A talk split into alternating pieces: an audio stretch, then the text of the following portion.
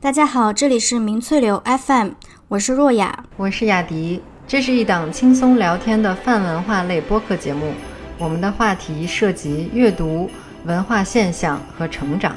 每两周更新一次。欢迎大家在苹果播客、小宇宙、喜马拉雅订阅收听，也请把我们的节目分享给你身边的一位朋友。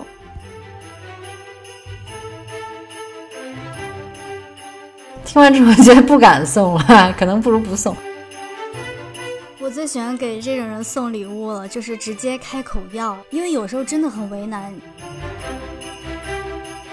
成千上万的这个企鹅，对，就是紧紧挤成一团，减少暴露在空气之中的这个皮肤的这个表面积嘛。在做一些 heartwarming 的事情的时候，为了保持我们的风骨。你可以抱着冰块喝啤酒降温。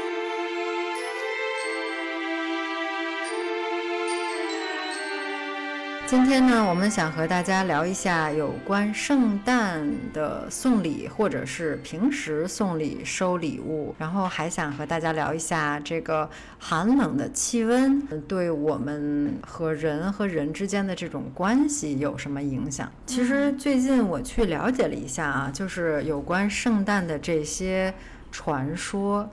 就是咱们肯定都知道有圣诞老人这么一个人物，那除了对除了他以外呢，其实，呃，在很多欧洲的传说之中呢，还有很多所谓的女巫。其实他们这些故事也很有意思。嗯，我觉得最逗的是，就是对女巫之中，它其实也分所谓的。善良的和那种就偏恶毒的，荷兰或者是德国的一些女巫，其实他们是就很好的，可能会送给你所谓的饼干啊，或者就是曲奇啊这样的。就是当然前提还是你过去一年得是一个表现很好的小朋友，对你得听话，对你得听话。当然圣诞老人其实也是这个标准。听到这个故事，让我意识到啊，其实除了老头之外，还有一些女性代表在圣诞节之中也不能忘记。嗯，没错。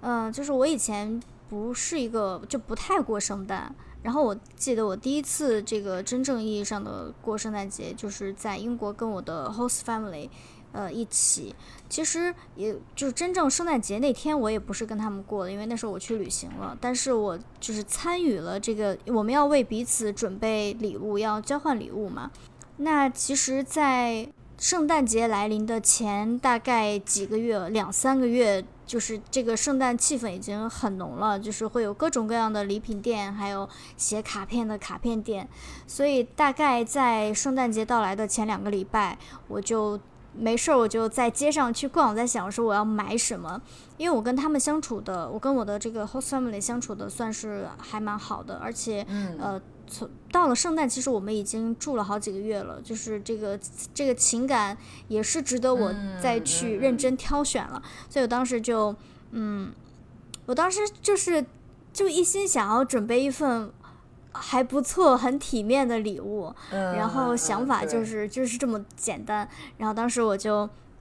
我不是只买了一个礼物，我相当于是买了几个礼物组合在一起，呃，有点像大礼包一样。的这样子的这个这个感觉送给他们的，所以当时我是买了餐具，呃，然后买了护肤品，嗯，红酒、巧克力，就是你知道每一个单独拿出来都是一个包装很好的，所以就是很重的这样一个袋子，然后提提下去，因为我住在我住在楼上，嗯，然后我记得那天就非常尴尬，在交换礼物的时候，因为呃我的房东就是拿出了。就挺小的一个礼物，就是差不多两个星巴克大杯的这个 size 吧。就你就知道那个大家都在场的那个，立刻拿出礼物交换的时候，就是有点会有点尴尬。我心里说实话就是有一点小失望，嗯，因为很，就是我可能太重视这件事儿了，因为可能也是我第一次就是过圣诞吧，而且就是因为我的呃房东他其实是视障。就是他是看不到的，所以说，嗯，在交换礼物的当时呢，他的旁边是有他的护工的，长期护工。对，就是他的护工当时是在场。呃，当时那个姐姐就立刻拉着那个他，就是我房东的手，那个呃妈妈的手，然后去摸每一件我送给他的礼物。那我就当然要在旁边介绍了，就是你你现在摸到的是什么？呃，盒子里是什么？所以反正就那几短短的几分钟吧，我我的这个心里夹杂着失望，再夹杂着我是不是让对方不方便了？就是我是不是太过了？就有一种别人穿着短袖，我穿着晚礼的感觉。嗯。总之呢，呃，在这个事情之后，其实我的这个呃有一个朋友，他其实告诉我，他说，呃，就是英国人不大会在一下子送这么多礼物在圣诞节，他们可能大概大家的预算都是有一个交换的礼物都是有差不多的这个价位，可能二十磅就左右就差不多了，嗯，对，所以你看，就是哪怕你抱着一颗非常。呃，善意的心，但是其实送礼物不是这么简单的，就你要送到合适，是要考虑很多事情的。对对对对，就圣诞礼物，而且这个毕竟可能是一个外国的一个习俗，然后当然外国每个国家习俗也不一样。就是我在想说，你当时呃刚到英国没有特别久，然后也是第一次住在别人家里。所以肯定就是在挑选礼物的时候，就考虑会很多，然后可能确实就是这就是一个就是要适应或者说学习当地文化的一个机会。其实美国就是在公司里面，大家也会有很多公司都会在圣诞的时候组织，呃，同一个团队的员工之间互相去送一个圣诞小礼物。嗯，大家会说明说哦，我们都送一个二十美金左右，或者是二十五美金左右或者以下的这种礼物，然后你也不知道你会具体送给谁，就你只知道，就是最终大家所有礼物会聚在一起，然后就是抽签儿，说可能 A A 抽到了 C，然后 C 抽到了 E，就是这样的，就可能是一个就是压力稍微小一些的这种送礼的一个情景。对，就你，但是其实它也有它难的地方，可能像和你说的情况相反。你那种情况是呢，你相对了解你要送礼物的这个人是谁，然后他可能有哪些喜好，嗯。但公司之间或者同事之间这种礼物，就是你得送那种，对，就是任何人都可能能用得上，然后都不会特别讨厌，对。对对对对对，就是很有普遍性、普适性的那种礼物。嗯，就是在明确或者说你心里知道大大概自己的这个应该买多少钱的礼物的时候，会更方便一些。嗯，那你会怎么看待就是礼物的价格，花多少钱买礼物和礼物价值本身之间的嗯这样一种关系的？哎，我觉得这个问题是我也是每次每次有需要送礼的时候，都会需要思考这个事儿。嗯，就是哎呀，我的猫在抓，在抓那个猫抓板。嗯，我听到。就是对，就是送猫可能就送猫抓板和什么猫草之类的。嗯，对，送猫送送猫礼物的话，嗯，但是送送人礼物的话呢，嗯，就是。价值和价格之间，我觉得它是有关系的，但是它不是那么完全一一对应的。就比如说一个一百块钱的东西，就是需要而且能够用到，而且又还喜欢的，那这个一百块钱你可能就花的很值。嗯。相反，如果是一个即使是一千块钱的礼物，有的人可能没有那么需要，那我觉得，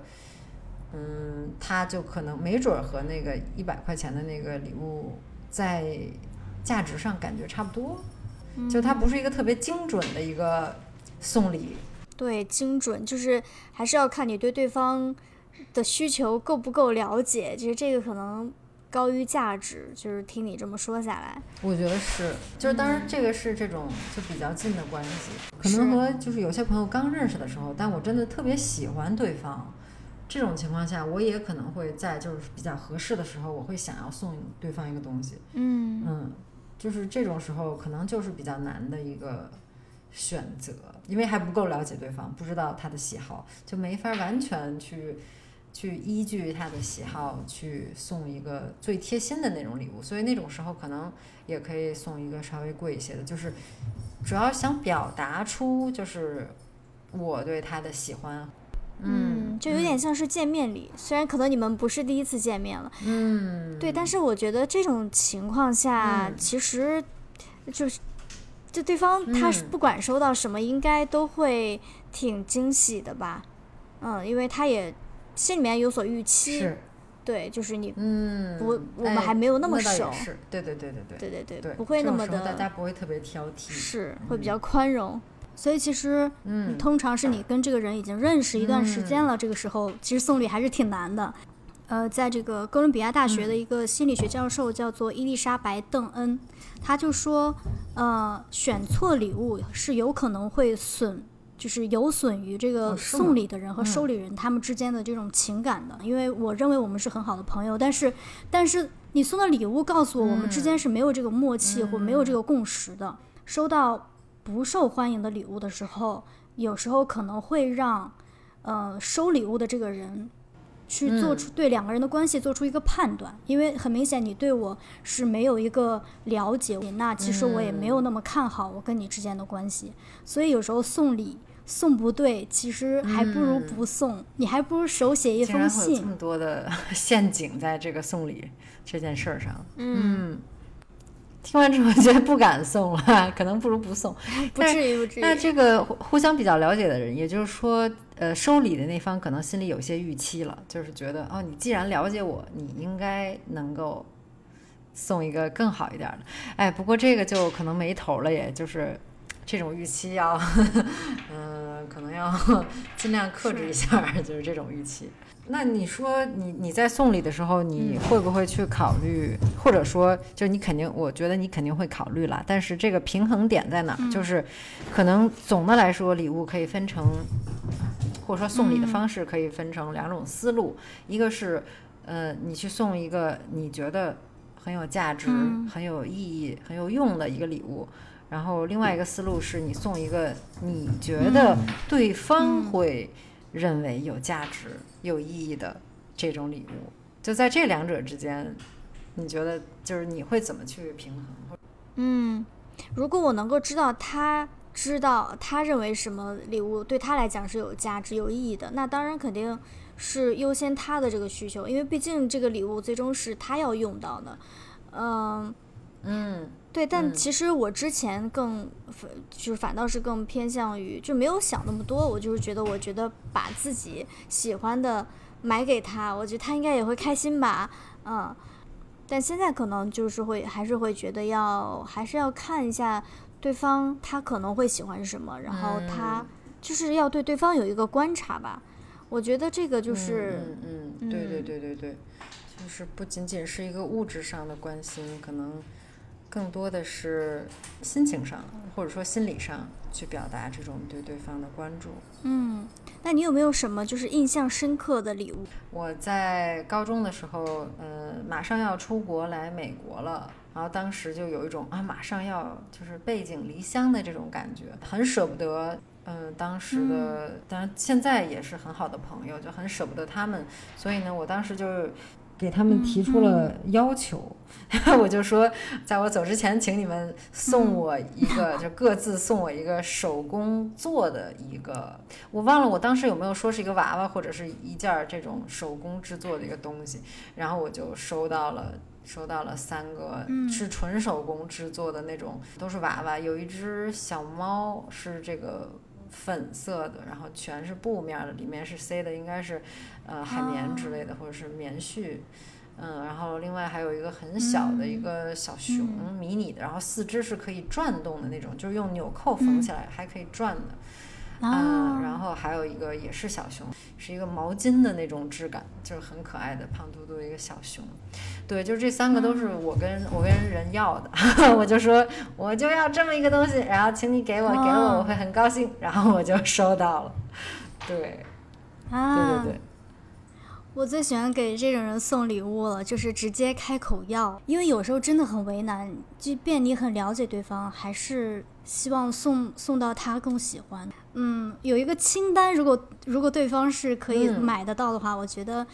嗯，会更轻松一些，就你可以认。对对对对对，美国的话，呃，新婚夫妇都会列一个这种礼品礼品的清单，就让大家去认领，对，就会写的很清楚，说我们要想要这个品牌的这个锅碗瓢盆儿，然后想要这么一个扫地机器人之类的。然后现在又加上现在一切都是网上进行嘛，很多新婚夫妇会对会专门做一个网站，然后网站里面有一个这个礼品链接，大家就直接可以去那儿去，呃。选择某个礼品，然后这个链接就把你带到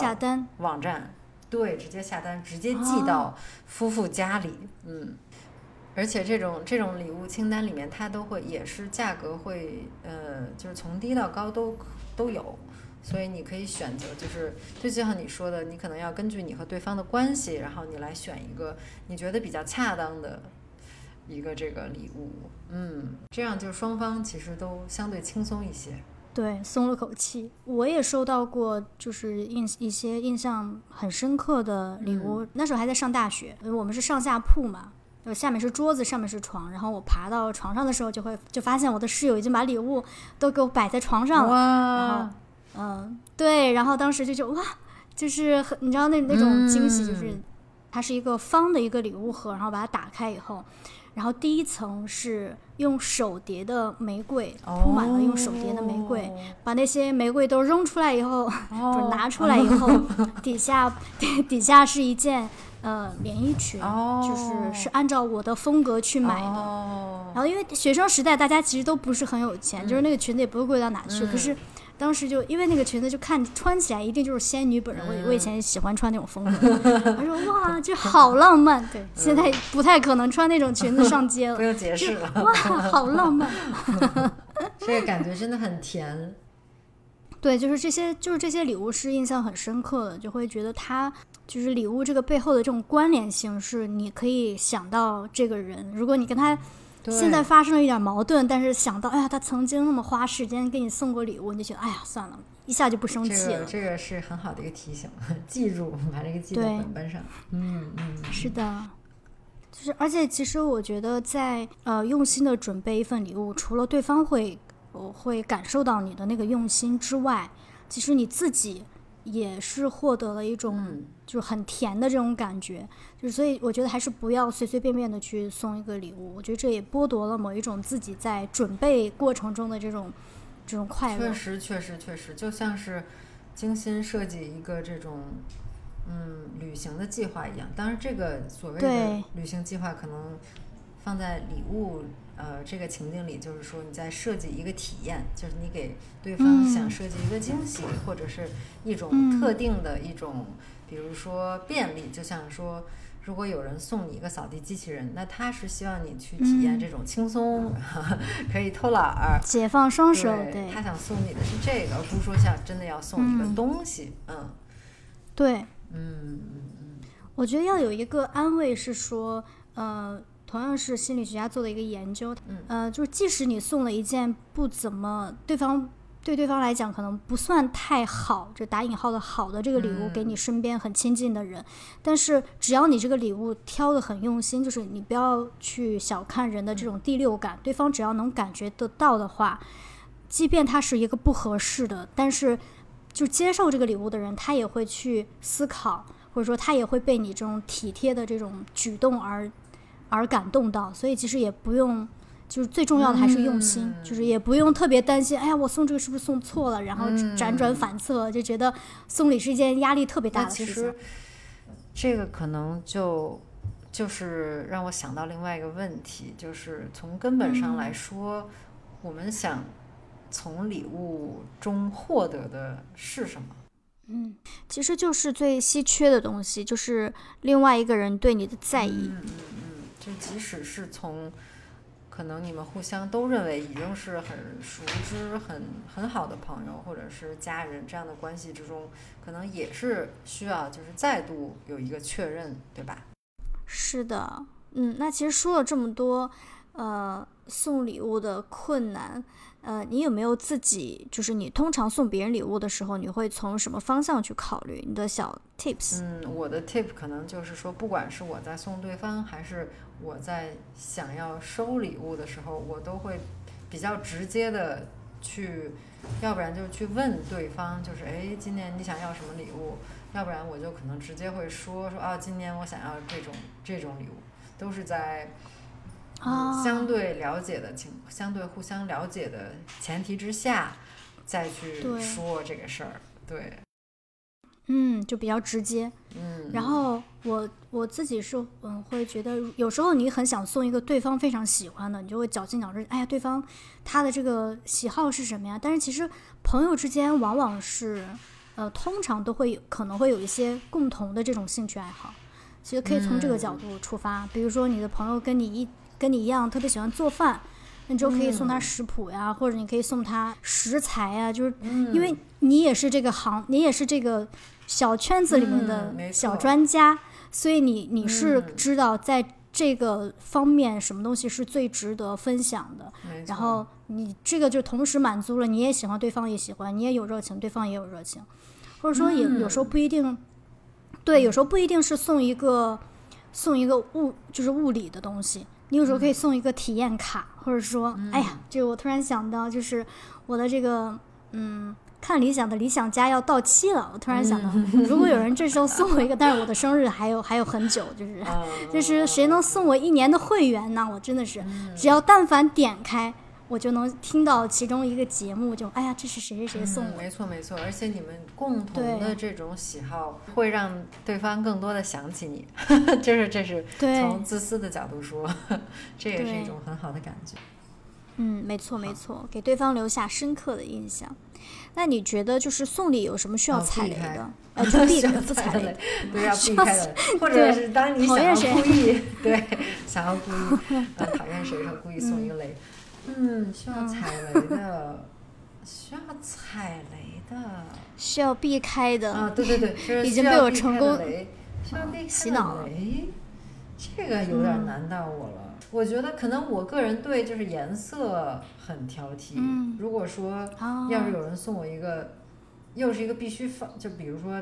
穿在身上，或者是就要用的一个，荧光绿，嗯，对，就就类似之类，就可能和我平时用的东西的那个色系不是一套的话，我会觉得很苦恼，嗯或者是颜色和质感，就是是那种我个人就不喜欢或没法用的那种，不就不太接受的，这个是我的雷，但可能。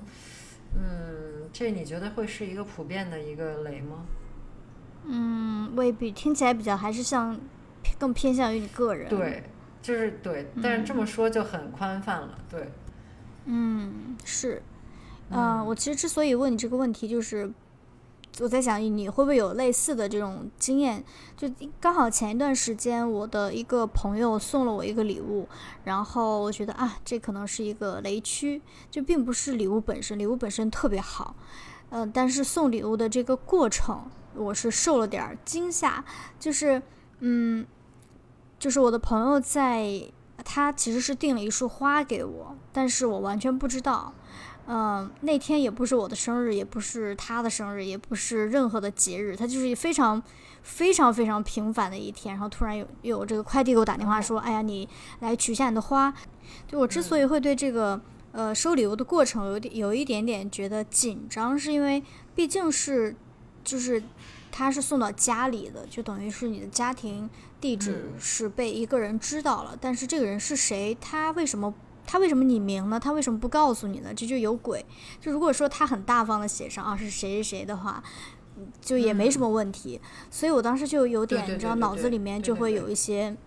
恐怖恐怖的这个电影，就是已经在在放映了。然后类似的，呃，当然最后是嗯朋友送的，其实他放了卡片，只是他那个他是用英文写的，然后他的名字是用拼音写的，然后那个快递他可能就是没有看得很仔细，嗯嗯对，所以这个这个我收到以后我我就比较安心了。就类似的这种情况，哦之前也有朋友就是送我这个一箱零食，然后也是没有告诉我，哦然后我觉得 更可怕，毒就是 这对呀、因为它是吃的，就是嗯好多神秘的这个追求你的人，啊，没有没有，嗯、对，那是朋友送的。然后对，就是这个是在我看来是一个雷区，就是还是要告知对方。虽然我当时后来在知道是谁送的之后，就那那束花真的就是很很疗愈、很美，但是在这个之前，在收的这个过程，就是你知道，就是死了很多脑细胞，然后上演了各种恐怖片，嗯。嗯，所以就基本上就这些经验也让我提醒我自己，一定要提前告知对方。是，呃，那些消亡的细胞后来又被就是美丽的那个鲜花，然后又对，在这个鲜花的刺激之下又长出很多新的，对，没关系。嗯嗯 嗯，对对对，有些惊喜是需要提前预告一下的。嗯，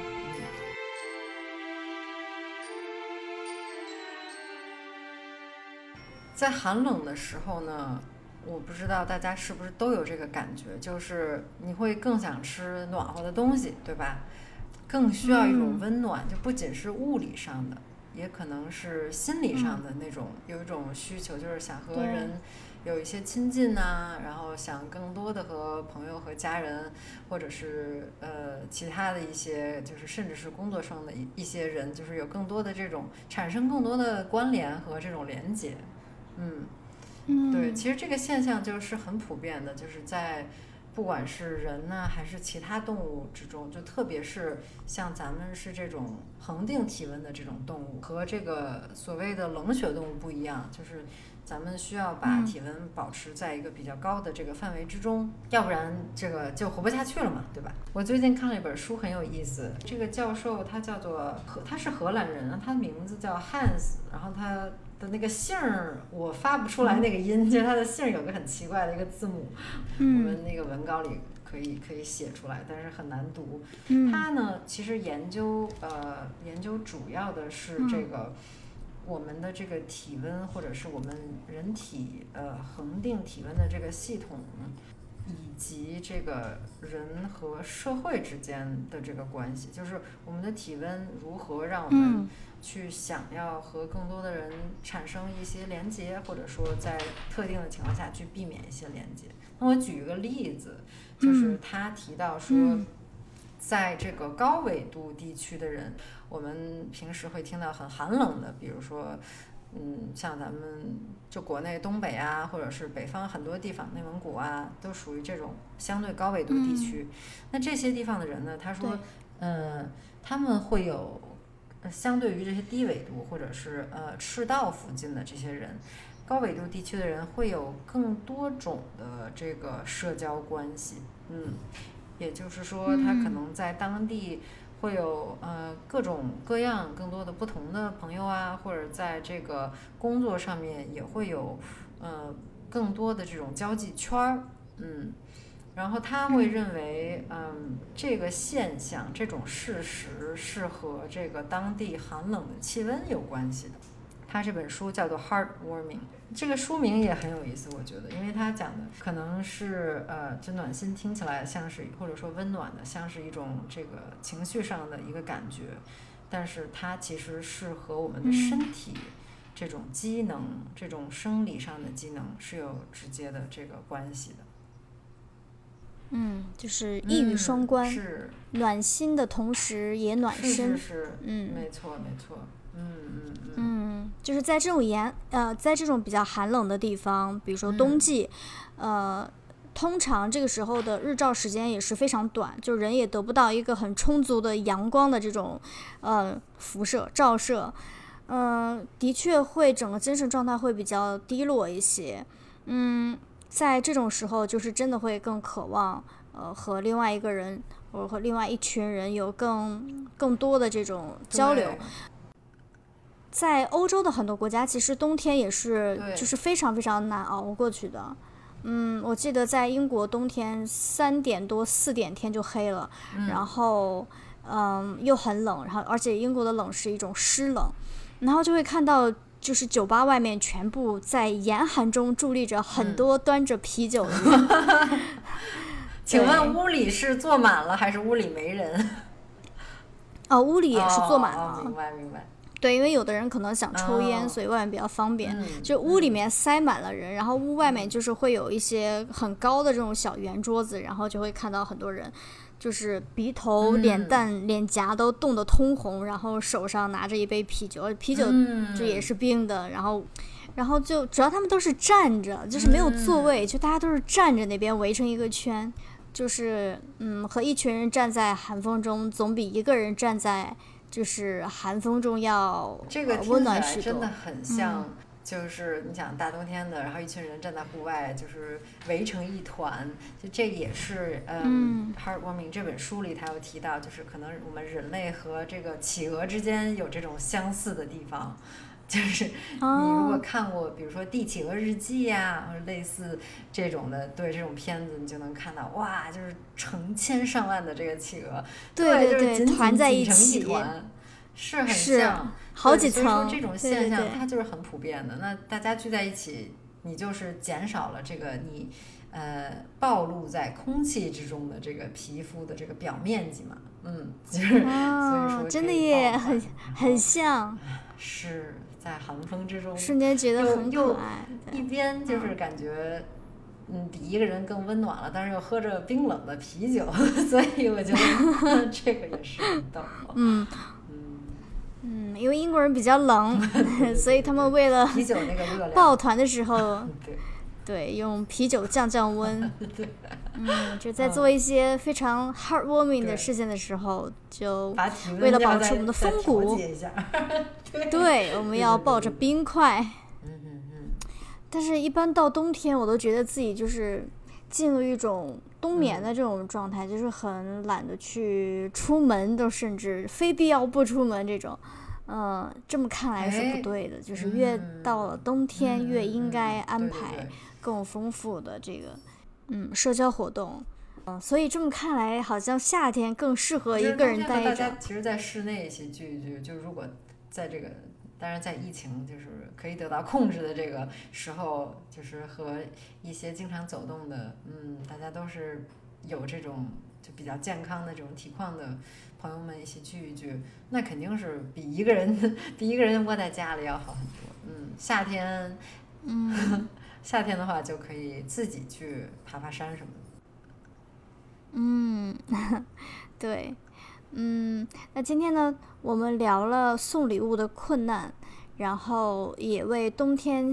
就是更想要跟另外一个人或者是一群人黏在一起，找到了一些理论上面的依据。然后提醒我们呢，在冬天要克服寒冷的这种阻碍，走出家门，然后跟朋友一起安排更多的联络友谊的日程。那今天想跟大家互动的是，呃，你收到过最印最令你印象深刻的礼物是什么？对，我们也想知道，嗯，大家在送礼或者收礼方面有什么其他的小技巧可以分享的？因为这个其实是嗯值得一直去不断的讨论的一件事儿。嗯，对，没错对。现在送礼的方式越来越多了，所以有可能有些什么其他新鲜的想法是我们还没有想到的。嗯，